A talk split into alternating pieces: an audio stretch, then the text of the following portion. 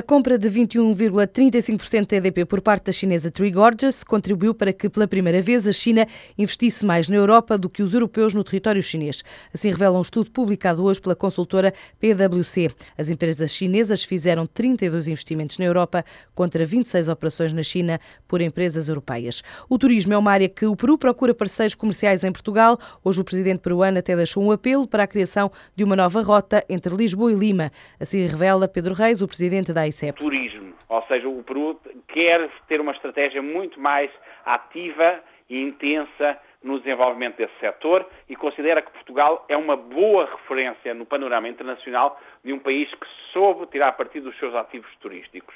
E, inclusivamente, o, o Presidente do Peru apelou hoje, inédito, a um voo direto entre Lima e Lisboa que me parece muito interessante no sentido em que está a tentar concretizar essa estratégia da aproximação dos dois países também nessa área do turismo. Ao mês da entrada em vigor do novo acordo de comércio entre a União Europeia e Peru, Portugal conseguiu via verde para entrar no clube de países certificados da lista de alta vigilância na produção farmacêutica, o que vai agilizar negócios das empresas portuguesas com o mercado peruano. Assim faz crer ainda o presidente da ICEP. Conseguimos integrar as nossas farmacêuticas no grupo de alta vigilância sanitária e isso aconteceu no decreto presidencial do Presidente do Peru que foi eh, prorrogado na semana passada. O que é que isto tem de importância? Tem porque nos permite às nossas farmacêuticas exportarem de uma maneira muito mais célere, menos pesada, menos morosa para o Peru. E é, também é importante o facto de se estar a celebrar a convenção de dupla tributação entre Portugal e o Peru. Portanto, no momento em que o Peru se prepara para ter uma agenda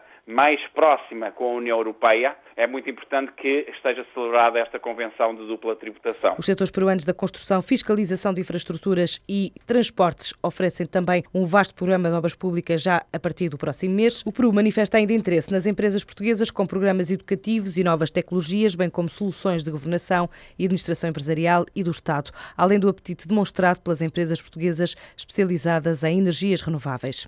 As exportações para o Peru cresceram mais de 69,5% nos primeiros nove meses deste ano, totalizam 19,6 milhões de euros. Só a Madeira e a Cortiça registaram um aumento de 684% nas vendas. Apesar da exportação destes produtos, ainda não representaram um grande volume de negócios naquele mercado e absorve até agora, em especial, maquinaria e aparelhos, pasta de celulose, papel, materiais químicos e materiais de transporte. A marcar a atualidade ainda o comunicado da Administração da Auto Europa, que anunciou uma nova paragem de produção de 8 de dezembro a 7 de janeiro para fazer face à quebra de encomendas, mas garante a empresa que está a adotar medidas para manter os postos de trabalho no próximo ano.